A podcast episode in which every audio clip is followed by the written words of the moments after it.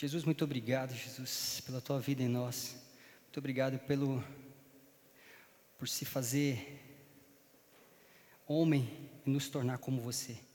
Obrigado, Jesus, pela tua suficiência.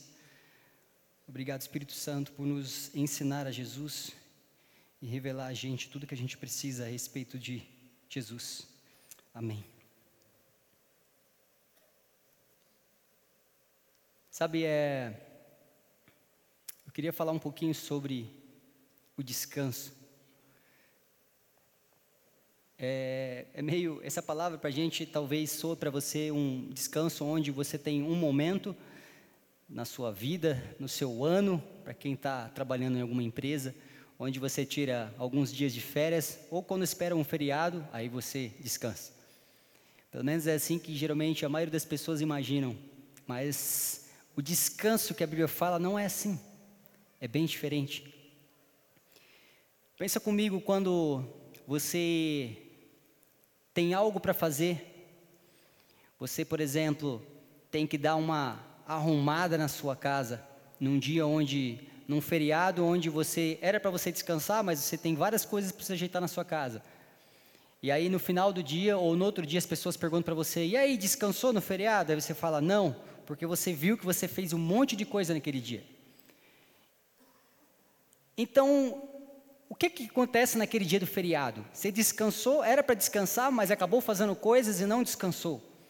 Então a gente precisa tentar definir o que, que é realmente descanso. E para alguns o descanso é o momento em que você senta no sofá e não faz nada. É o momento onde você às vezes liga algum filme lá e fica olhando para aquela televisão como se estivesse assistindo, mas na verdade você não está fazendo nada. Não sei aqui quantos de vocês, mas eu já me peguei em casa e em alguns momentos onde eu falei que eu iria descansar nesse formato, e aí eu ficava olhando para a televisão, mas eu não estava assistindo, eu estava fazendo nada. E para alguns o descanso é deitar na cama e dormir o dia inteiro. Enfim, cada um tenta encontrar o seu descanso. Mas a gente, eu, quero, eu quero que a gente entenda o que acontece nas Escrituras quando a gente fala sobre descanso. Isso é incrível. Abra comigo a sua Bíblia. Também vou abrir aqui. Em Mateus capítulo 11, versículo 28. Mateus capítulo 11, versículo 28. Você consegue colocar isso? Venham a mim todos os que estão cansados, sobrecarregados, e eu lhes darei o quê? Vou repetir. Venham a mim todos os que estão cansados, sobrecarregados, e eu lhes darei. Continue, por gentileza. Tomem sobre vocês o meu jugo e aprendam de mim, pois eu sou manso, humilde de coração, vocês não encontrarão descanso, e vocês encontrarão descanso para as suas almas. Pare por aqui.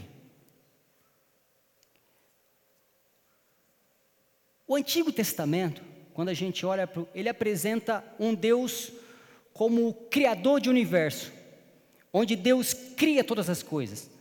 Quando Jesus diz aos primeiros cristãos que ele é, que era através dele do qual todas as coisas foram criadas, eles entenderam claramente que Jesus era como Deus, porque na cabeça deles quem criou o mundo era Deus. Então Jesus diz para os discípulos: Todas as coisas foram criadas por intermédio de mim. Então eles entenderam naquele momento que Cristo era Deus. Jesus é, afirmou é, naquele momento, para todo mundo que estava vendo ele, que ele era próprio Deus. E é interessante que os discípulos perguntavam, mas nos fale sobre Deus, nos fale como era o Pai. E ele fala: Como vocês não sabem? Quem vê a mim, vê o Pai. Jesus é a exata expressão do Pai. A imagem do Deus invisível. É isso que Jesus é. As pessoas não entendiam, não conseguiam compreender como é Deus, e Jesus veio e mostrou para todo mundo como é Deus. Eu não sei, é como aquele texto que eu falei para vocês do, do ateu, ex-ateu, né? onde ele não sabia, não conhecia nada sobre o mundo e de repente ele conheceu é, a Deus por, pelos homens e se sentiu culpado por tudo que havia feito.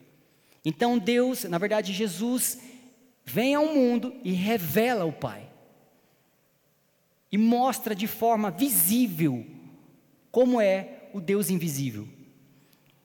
Em Colossenses, abra sua Bíblia comigo, em Colossenses capítulo 1, versículo 15. Eu queria que a gente entendesse essa primeira parte, que ela vai dar toda a base para a gente conversar um pouquinho. Primeira, é Colossenses capítulo 1, versículo 15, diz assim: Esta é a imagem do Deus invisível, o primogênito de toda a criação, pois nele foram criadas todas as coisas, nos céus e sobre a terra, as visíveis e as invisíveis, sejam tronos, sejam soberanias, quer principados, quer potestades, tudo foi criado por meio dele e para ele.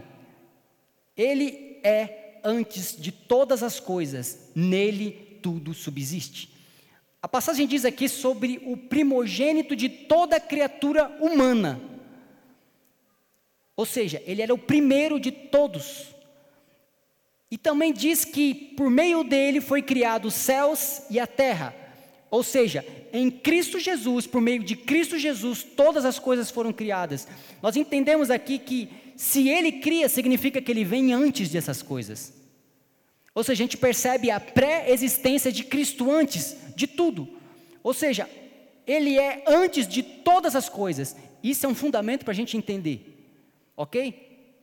A palavra sobre Jesus aqui, ela atesta que ele é antes de todas as coisas. E a, a, até a palavra, a preposição antes, ela provavelmente é uma referência completamente temporal, onde o fato de Cristo já existir antes de, do mundo vir a existir. Antes do haja, ele já é. Sendo assim, a gente entende que ele é superior a todas as coisas criadas. Tudo foi criado por meio dele. E volta para ele. Ou seja, o mundo foi criado por meio de Cristo.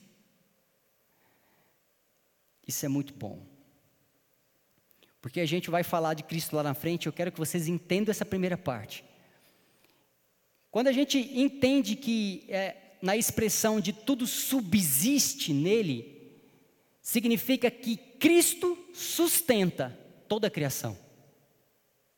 Ou seja, Cristo, ele sustenta tudo que você vê. Isso é poderoso. Agora, onde entra, depois da criação, a gente precisa entender que passou primeiro por Cristo, aí vem o homem.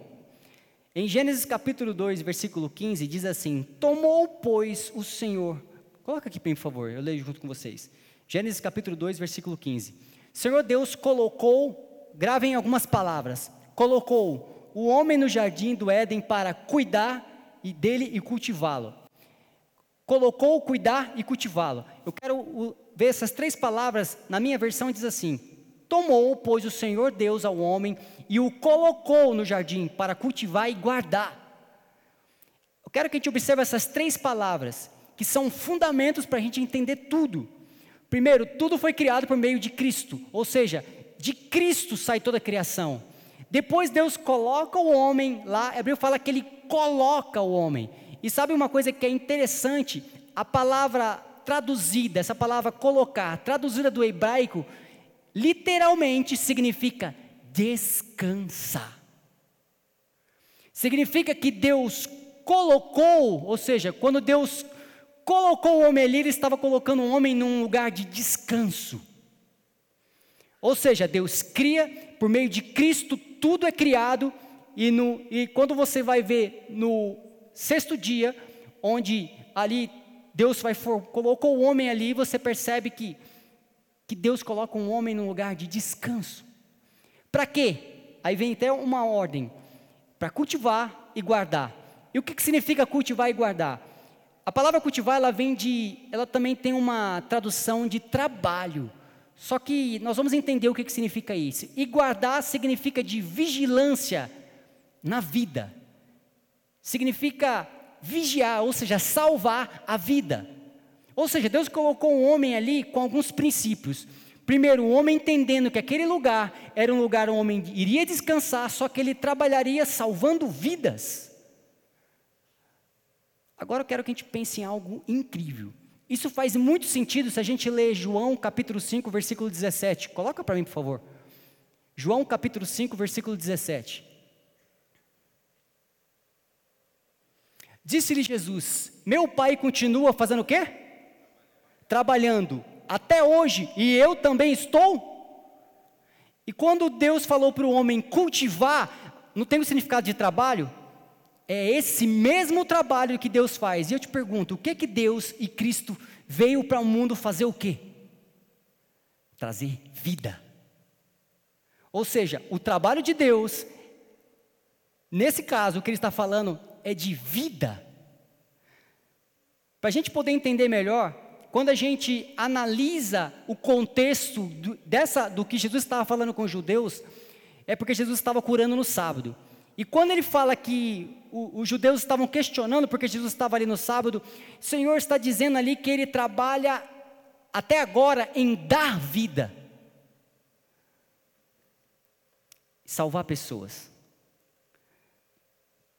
Que é interessante é que aqui reforça que a obra que é completamente de salvação e não obra de criação, ou seja, o homem não precisava fazer nada.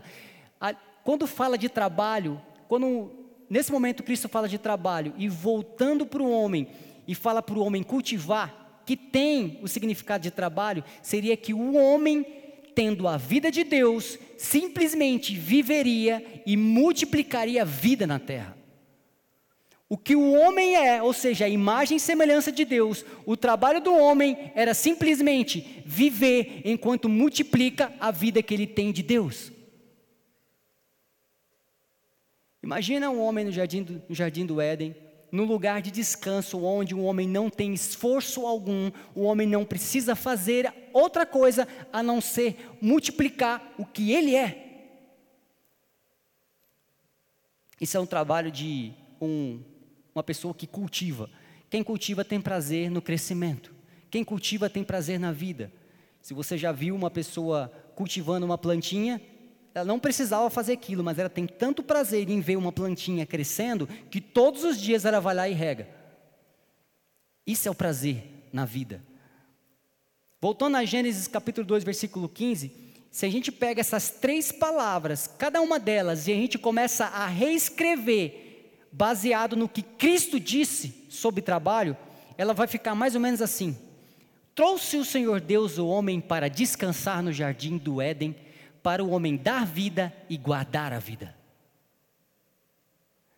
E agora a gente começa a entender o que é descanso. Primeiro que Deus colocou, quando criou todas as coisas e colocou o homem, aquele ambiente onde o homem estava era um ambiente de descanso. E sabe, não sei se você já ouviu. Um judeu, ele não começa o dia dele com quando dá meia-noite ou quando ele o dia de, de trabalho dele não é quando ele acorda pela manhã, independentemente do horário que acorda. É, geralmente a gente tem, tende a falar assim, né? É, vamos fazer tal coisa, aí você fala, amanhã a gente não considera hoje esse tempo que a gente tem. A gente fala amanhã, amanhã eu trabalho, amanhã eu tenho que entregar isso, amanhã eu vou fazer aquilo, e a gente considera o dia seguinte com o trabalho.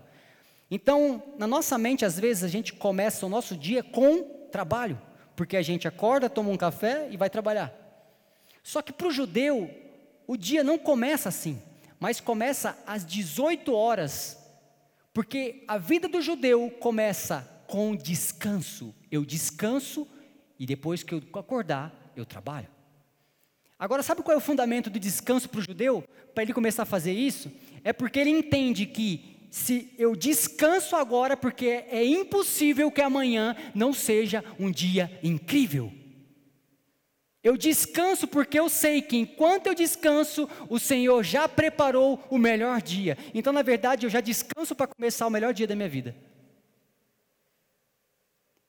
Cara, isso é muito bom. Já ao contrário, os que começam com trabalho falam: Nossa, cara, eu tenho que trabalhar.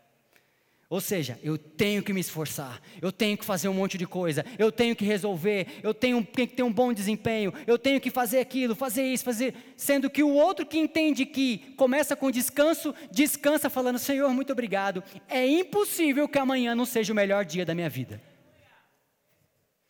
Eu descanso porque eu sei que enquanto eu durmo, o Senhor já preparou o melhor dia. Então, quando eu acordo, ah, igreja, quem me segura? Eu tenho o melhor dia da minha vida. Não tem como dar errado. A gente está acostumado a dizer isso. Esses dias a gente está resolvendo algumas coisas e algumas coisas daquilo que a gente tinha planejado dava errado, aí a gente poderia querer ficar triste e falar: Ah, não tem como dar errado. Então sabe o que a gente faz? Deu 18 horas, vou descansar porque meu dia já começou. Começa a praticar isso. Começa o seu dia com descanso. Mas chega em casa mesmo, ou num lugar que você considera um lugar onde você não precisa fazer nada, mas realmente descansar. Entra nesse lugar, nesse ambiente e comece o seu dia com descanso. Porque na verdade o homem foi criado nesse dia.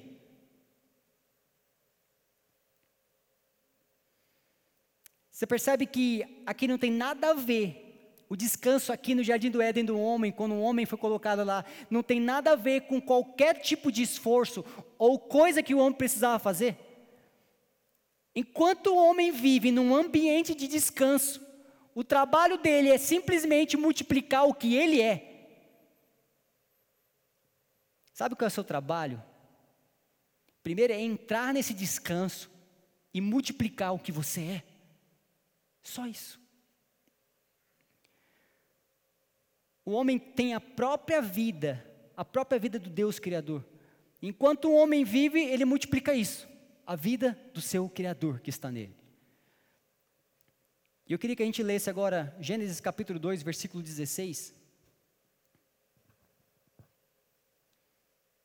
Gênesis capítulo 2, versículo 16. E o Senhor Deus ordenou ao homem: coma livremente de qualquer árvore do jardim. Pode passar, por gentileza. Mas não coma da árvore do conhecimento do bem e do mal, porque no dia que dela comer, certamente você morrerá. O homem foi criado com a vida de Deus, ou seja, não sei se quantos estavam aqui sobre sobre a mensagem que eu falei sobre o sopro de vida. O homem foi criado com a vida de Deus, ou seja, quando Deus soprou na narina dos homens, o homem recebeu a vida de Deus, foi inspirado por Deus. E o seu único trabalho o único trabalho que o homem tinha ali era multiplicar aquilo que ele recebeu de Deus. Quando o homem peca, ele perde essa vida. Por isso que fala que no dia que comerdes, morrerá. E a partir daí, como o homem nasceu para multiplicar o que ele é, o homem começou a multiplicar pecado, morte. O homem que antes tinha sido colocado no jardim para multiplicar a vida de Deus, o homem come, começou a multiplicar aquilo que ele é. Ou seja, o homem tinha caído, pecado, ele começou a multiplicar isso. A natureza completamente caída. Foi isso que o homem começou a multiplicar. O problema é que depois, como pecou, ele continuou multiplicando, multiplicando. Uma natureza completamente caída. Aquele homem que foi colocado para governar, para dominar, passou, que quando criado por Deus, ele, ele tinha um governo de paz, de justiça, de alegria, e quando caiu, passou a ter um governo de morte. Em 2 Coríntios, capítulo 3, versículo 7, diz assim: 2 Coríntios, capítulo 3, versículo 7: O ministério que trouxe a morte foi gravado com letras em pedras, mas esse ministério veio com tal glória que os israelitas não podiam fixar os olhos na face de Moisés, por causa do resplendor do seu rosto, ainda que desvanecesse. A primeira parte pode deixar lá, por gentileza. O ministério que trouxe a morte, gravado com letras em pedras, o que, que é isso? Lei. A partir desse momento, o homem o, o homem passou a ter conhecimento do ministério que trouxe a morte, a lei. Lembra do, continuando lembrando aqui do ateu?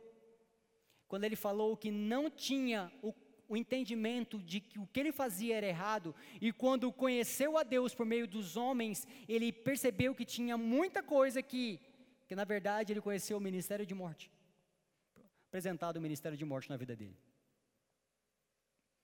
Ou seja, no momento em que apresentaram Deus para ele, apresentaram Deus por meio de lei, então ele conheceu o ministério que trouxe a morte. A lei foi chamada de ministério de morte porque o seu propósito nunca foi, ela não conseguia salvar o homem, mas sim mostrar que sem a vida de Deus o homem morreria. Ou seja, o pecado fez com que o homem tivesse a consciência de que sem Deus o homem morreria. Ah, perdão, a lei fez com que o homem entendesse o pecado e que, que compreendesse que por meio do pecado o homem morreria. Corrigindo. E o que é mais interessante aqui no ministério da morte, esse que nós acabamos de ler, ou seja, a lei, o homem morria tentando cumprir essa lei para tentar salvar a si mesmo. O homem tentava, tentava, tentava e não conseguia. Só que, continuando o texto, não será o ministério do Espírito ainda muito mais glorioso? Continua, por gentileza. Se era glorioso o ministério que trouxe condenação, quanto mais glorioso será o ministério que produz justiça. O homem passou a vida tentando ganhar a aceitação de Deus por meio daquilo que ele fazia. O homem fazia, fazia, fazia para ver, Deus está bom, a minha vida te agrada, eu, o que, que eu posso fazer mais? Agora você fala, não, faz o seguinte, é, jejua mais, ora mais, faz mais, Deus está bom, não, eu quero mais, era assim como entendia, então o homem nunca conseguia, parece que o homem sempre estava devendo. Se o homem fazia cinco horas de jejum, ele precisava fazer depois seis horas de jejum. Se o homem fazia qualquer coisa de bom, depois ele precisava fazer muito mais. Era como se fosse bater metas e metas e metas. O homem nunca estaria pronto, ou seja, nunca ele se sentia aceito por Deus. Isso era o ministério que trazia condenação. Porque não importa o que o homem fazia, ele se sentia condenado. Só que pela graça de Deus, nós sabemos que a obra de Cristo é o único lugar de repouso, o, da verdadeira consciência, onde o homem entra nesse lugar e toda culpa, toda condenação vai embora. E aqui eu quero entrar na parte mais importante da mensagem. Tudo que eu falei até agora é só para a gente poder ficar embasado do, sobre o descanso. Eu não sei eu, eu não vou falar sobre a questão da cruz, eu sei que você já conhece. Eu quero que a gente pense na, na obra de Cristo como o único lugar e verdadeiro lugar de descanso do homem. O que, que Cristo fez por você naquela cruz? Primeiro, Ele carregou seus pecados, Ele te, Ele os levou, pegou todo o teu pecado, colocou sobre si, ele levou toda a culpa do seu pecado, toda a condenação do seu pecado. Os pecados de todos que creram no seu nome foram colocados ali sobre ele. Toda a iniquidade foi colocada sobre Cristo. Em 1 João, capítulo 3, versículo 18, diz assim: Porque também Cristo padeceu uma vez pelos pecados, o justo pelos injustos, para levar-nos a Deus essa verdade, ela, ela é de tal importância para cada um de nós, e é aqui que a gente entra no descanso. Lembra quando eu falei que quando Cristo formou tudo, Cristo criou tudo, e depois que veio o homem, o homem fez o quê? Descansou.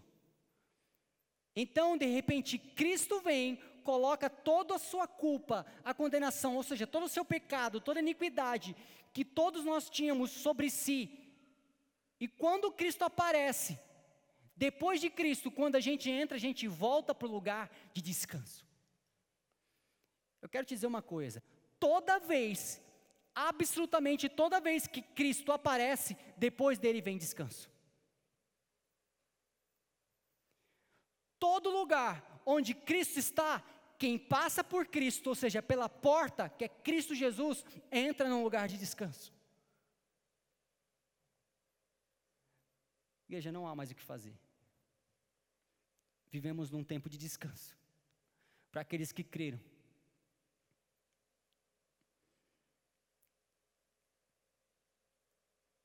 Em João, 1 João capítulo 4, versículo 10 diz: Nisto está o amor, não em quem tenhamos amado a Deus, mas em que Ele nos amou e enviou Seu Filho para propiciação pelos nossos pecados. Sabe, para para entender isso e entrar no lugar de descanso, você só precisa fazer uma única coisa: crer. Mais nada. Por isso que às vezes choca, porque se alguém te, te dá uma coisa, aí às vezes você fica com um sentimento de que, nossa, agora eu preciso dar outra coisa para essa pessoa, ou seja, eu preciso retribuir. A gente vive num mundo onde se uma pessoa na rua que você nunca viu te parar e falar assim: Olha, eu gostaria de te entregar uma coisa. E aí ela te dá alguma coisa que você gostaria muito, algo muito, muito bom. E você fica meio sem entender o porquê ganhou aquilo. Se a pessoa vai embora e você nunca mais vê aquela pessoa, tudo bem. Mas agora, se você começa a ver que todo dia uma, aquela pessoa não dá um sentimento que você tem que fazer algo por ela, não fica com o sentimento de que você precisa, de alguma forma, agradar essa pessoa. Você fala, cara, eu preciso fazer alguma coisa por ela. Ela já fez, olha o que ela fez por mim. Então tem o sentimento de que eu preciso retribuir. Só que na verdade, Cristo nunca pediu. Se a gente parar para ver, as nossas orações às vezes é Senhor, eu te amo, eu te amo, eu te amo. Jesus, eu te amo. Sendo que, como a gente acabou de ler, que isso não tem nada a ver. É, na verdade, é que primeiro Ele nos amou por que, que a gente quer dar amor? Para como se estivesse retribuindo a vida que Ele nos deu. A gente fica, Senhor, você sabe que eu te amo, sabe que eu te amo. A gente quer fazer algo, então a gente quer, por isso que a gente quer, às vezes quer se esforçar para fazer alguma coisa. Mas na verdade a única coisa que nós precisamos fazer é crer que o que Ele fez só foi suficiente para mudar a nossa vida. Para mudar a tua história, para mudar tudo para te salvar de todas as coisas. Simplesmente é crer. E por que é difícil isso? Por que que, como na série que nós estamos fazendo, Jesus sem mais, e a gente está vendo vários, várias coisas que, que a gente antes sentia que deveria fazer.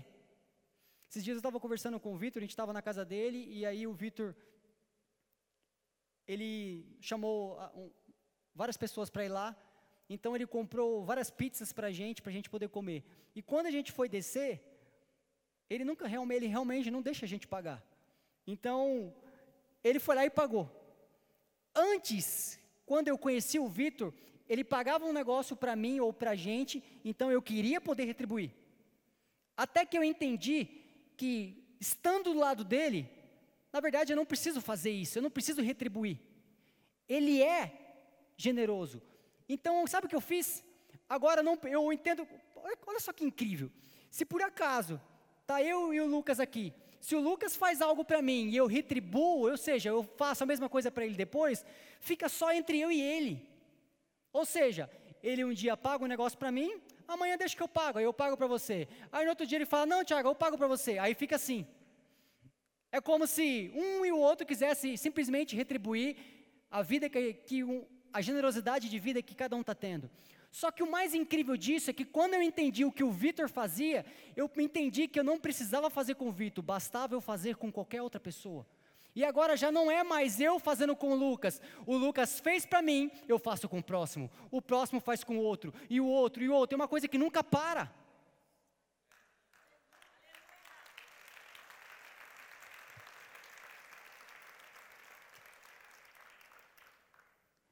A gente toca mais pessoas quando a gente entende o que Cristo fez por nós. E é interessante que a gente quer fazer como o exemplo do, do Lucas. É como se a gente olhasse para Cristo, Cristo fez por nós, Cristo eu faço para você. Aí Cristo fez por mim, ah Jesus eu faço por você. Gente, no lugar de descanso onde eu estou, não há mais nada a ser feito. Lembra que quando Cristo apareceu, o mundo foi criado. Depois da cruz, quando Cristo apareceu, eu entrei novamente num ambiente de descanso. Não há mais nada para fazer, a não ser uma coisa: anunciar que existe um lugar de descanso para todos.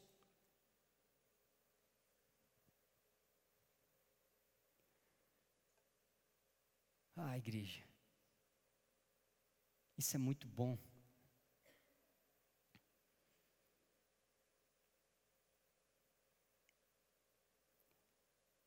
Sabe, Deus não espera que a gente faça nada por Ele. Deus não espera que você faça nada por Ele. Deus está satisfeito em Cristo Jesus.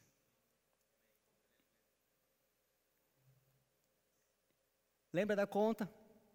Do ping-pong de conta. Você paga para mim eu pago para você? Você paga para mim eu pago para você? Está pago a conta. Sabe o que você vai fazer? Com uma conta paga? Gritar para todo mundo dizendo que a conta deles também estão pagas. E a única coisa que cada um deles que te ouvirem precisa ser feito é crer.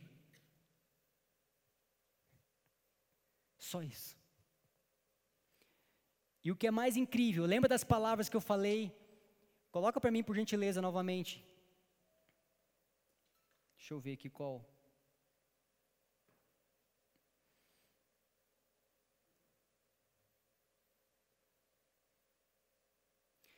Gênesis capítulo 2, versículo 15.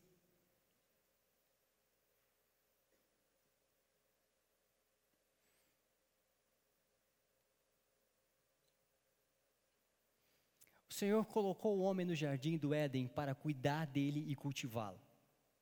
Lembra da palavra de trabalho onde Cristo fala aqui: Meu pai trabalha até hoje e eu também. No ambiente onde Cristo está e quem passa, ou seja, depois de Cristo, é um ambiente onde Deus te coloca num descanso. E aí, o que você vai fazer? Cultivar. E o teu trabalho, qual que é? Simplesmente multiplicar o que você é. Como é que a gente faz isso? Falando para todo mundo que existe uma conta paga na cruz e não há mais condenação para todo aquele que nele crê. Enquanto eu vivo, enquanto você vive, você multiplica o que você é em Deus. E o que é mais incrível é que tem pessoas que relutam com isso. Não, Tiago, mas não é possível, precisa ser feito alguma coisa ainda. Então tá, então vamos ler uma coisinha aqui. Abra sua Bíblia, em Hebreus capítulo 4, versículo 10. Para se você acha que ainda precisa fazer alguma coisa, se acha que existe algum esforço, vamos ler isso aqui. Pois todo aquele que entra no descanso de Deus, também descansa das suas. O quê?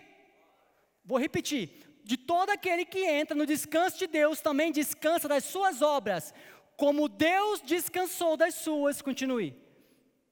Portanto, esforcemos-nos por entrar nesse descanso.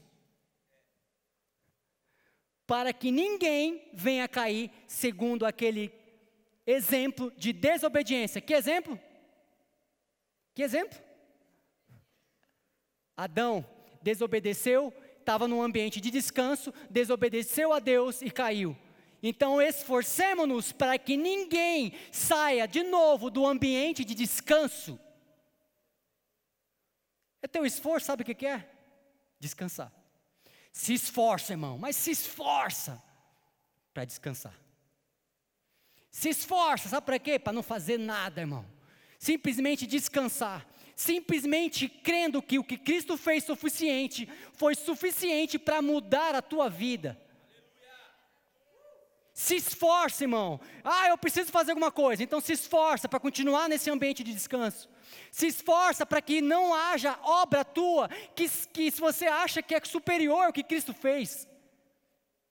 Assim como Deus descansou da sua obra, irmãos, descansem, porque foi suficiente.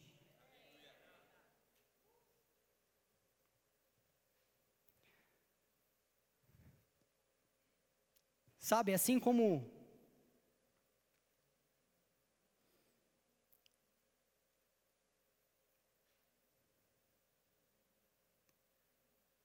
É impressionante nesse versículo que você percebe que Deus, é, quando você olha para a criação, Deus tirou um dia para descansar. É, é até engraçado porque, logicamente, a gente pensa que Deus não se cansa, concorda? Mas Deus tirou um dia para descansar. Sabe que a Bíblia diz que ele não dorme. Então por que, que ele apontou para o descanso para a gente?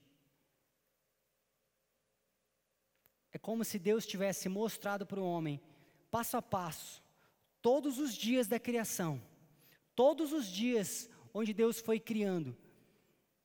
E aí no sexto dia, ele termina toda a criação e diz: está feito, está tudo pronto. E agora, no sétimo dia, ele fala assim: Homem, vem cá, eu vou te mostrar agora o que você vai fazer. No sétimo dia, então ele, vai, ele olha para o homem e fala assim: Vem cá, me acompanha, e eu vou te mostrar o que você vai fazer. Descansar.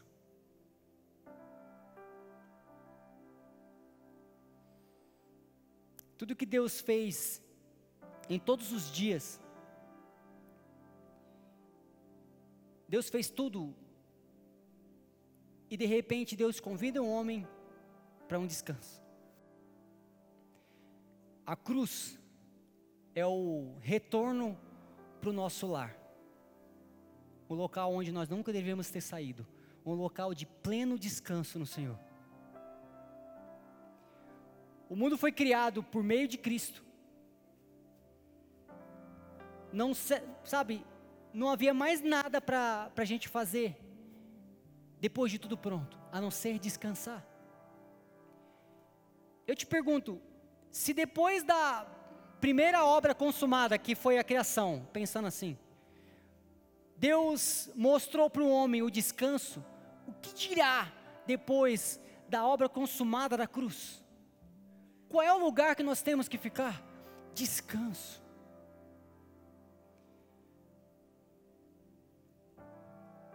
Eu não sei se você já foi, teve a oportunidade de ir para um hotel, enfim, independentemente de qualquer coisa que você já fez, mas quando você vai para um hotel, às vezes é gostoso, o ambiente todo é preparado para que você ah, descanse. Então, às vezes o ambiente é muito bom, é muito incrível. Eu já fui em hotéis que, que realmente era muito confortável e me proporcionou um bom descanso, mas nunca fui que nem minha casa. E nunca será que nem minha casa. As minhas coisas, a minha cama, o meu travesseiro, o meu lençol, as minhas coisas, a gente até se comporta diferente dentro de casa, porque lá é o lugar, é o meu lar. Sabe de uma coisa? Quando você vai para um hotel, você tem que pagar para dormir lá. Se você quiser descansar em um hotel nesse exato momento, você vai ter que pagar para você poder descansar. Mas na sua casa já está tudo pago. Na tua casa já está pago. E sabe o que o mundo está tá buscando? Hotéis para descansar. De tudo quanto é tipo. De tudo quanto é placa. De tudo quanto é denominação o homem está tentando encontrar formas para descansar. Então o homem faz, faz, paga, faz, paga para poder descansar. Só que ainda não entendeu que na casa dele, o lar, de um lugar de um homem nunca deveria ter saído, já foi pago.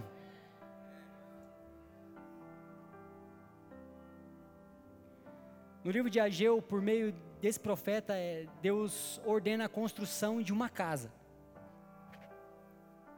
Em Ageu capítulo 2, versículos 6 a 9, eu vou ler rapidamente, diz assim: Porque diz o Senhor dos Exércitos: Ainda uma vez, daqui a pouco, eu farei tremer os céus e a terra, o mar e a terra seca, e farei tremer as nações, e virá desejado de todas as nações, e encherei essa casa de glória, diz o Senhor dos Exércitos.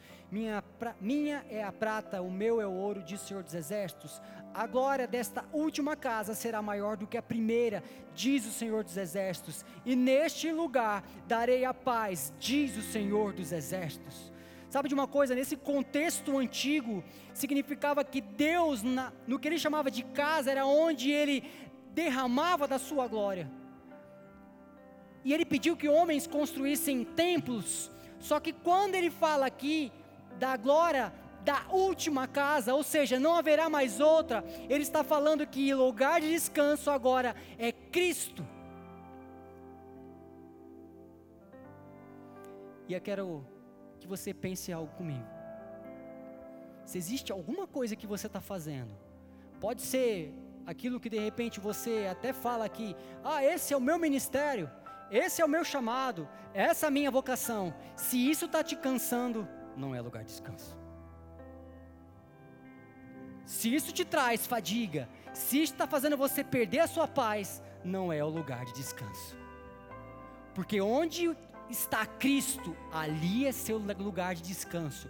Não tem lugar onde você tem que se esforçar, simplesmente no lugar onde você descansa, há prazer. Não há nada que te cansa, não há nada que te desgasta, não há nada que te tira a paz. Pelo contrário, quando você está lá, você pode fazer o que for, não te cansa, não tira a tua paz, te dá mais paz.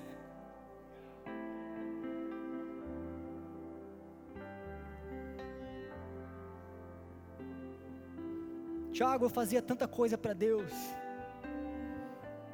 Eu fiz tanta coisa. Cansou? Cansou, mas é minha cruz. Não. Não.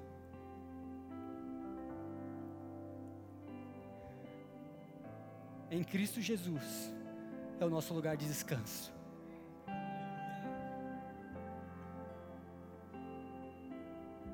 Eu posso fazer o que for. Igreja, eu posso pregar todos os dias em todos os lugares do Brasil. Eu posso acordar cedo, dormir tarde, fazer o que for. Isso não me traz cansaço. Pelo contrário, eu até me esqueço que existe um corpo que às vezes precisa descansar. Porque tudo que eu faço, na verdade, é o que eu me sinto como o lugar que eu mais que eu nasci para fazer, as coisas que eu nasci para viver, e isso nunca me trouxe cansaço, pelo contrário, me dá vontade de fazer mais. Esse é o nosso lugar de descanso, é o seu lugar de descanso.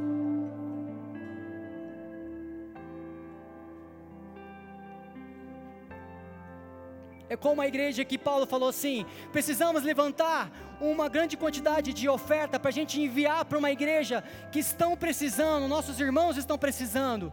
E aí ele pede que várias igrejas ajudem. Então chega uma determinada cidade, uma igreja, e ele fala: vocês não, porque ele sabia que aquele povo era humilde.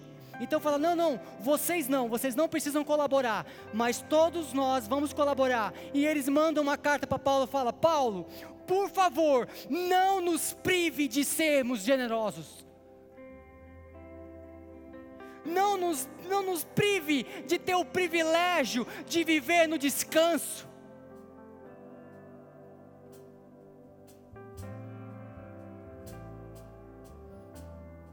Fique de pé no seu lugar, por favor.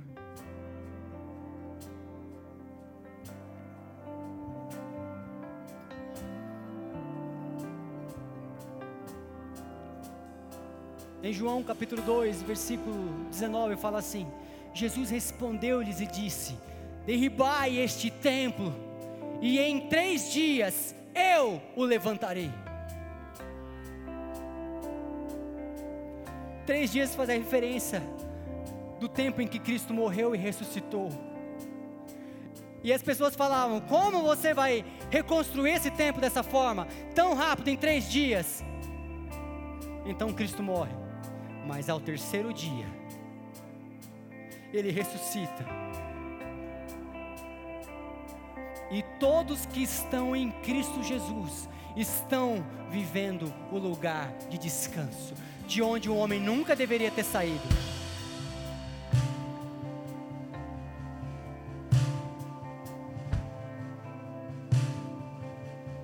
Quando a gente está em Cristo, estamos em casa. A gente volta à origem de, de onde viemos e de onde realmente nós pertencemos. Igreja, não resta mais nada a ser pago, tudo já é nosso, pode descansar.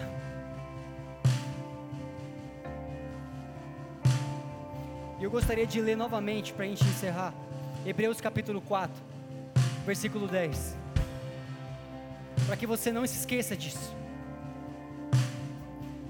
Depois todo aquele que entra no descanso de Deus também descansa das suas obras, como Deus descansou das suas. Portanto, esforcemo-nos por entrar nesse descanso, para que ninguém venha cair, seguindo aquele que exemplo de desobediência. Tem algo que você precisa se esforçar, se tem algo que você precisa fazer, depois que você creu realmente na suficiência de Cristo, é se esforce para nunca sair desse lugar. Um lugar de descanso. Eu quero te dizer uma coisa: a sua quinta-feira começou hoje, descansa.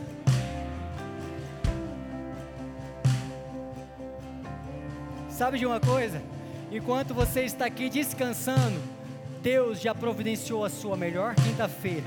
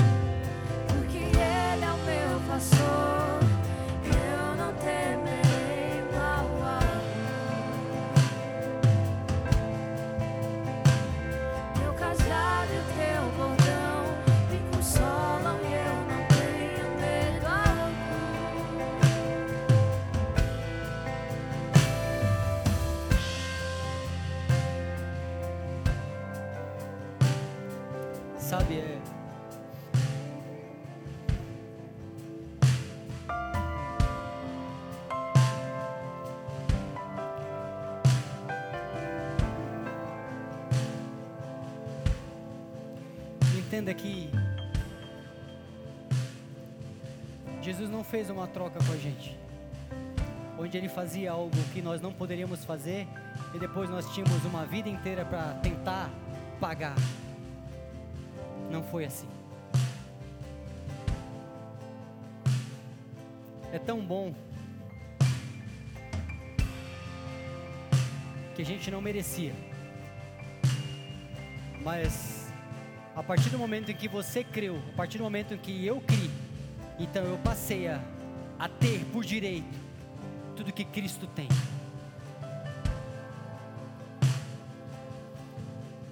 O que nós vamos fazer agora é entrando nesse lugar de descanso, sabendo que tudo já está resolvido, a gente só vai cultivar o que nós temos.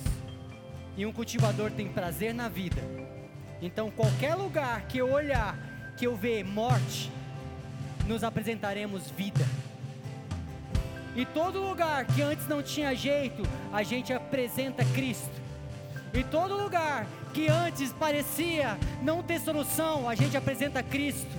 E toda pessoa que falar, ah, Tiago, eu tenho uma vida de condenação, a gente apresenta Cristo, porque nós temos prazer em cultivar a vida que nós temos.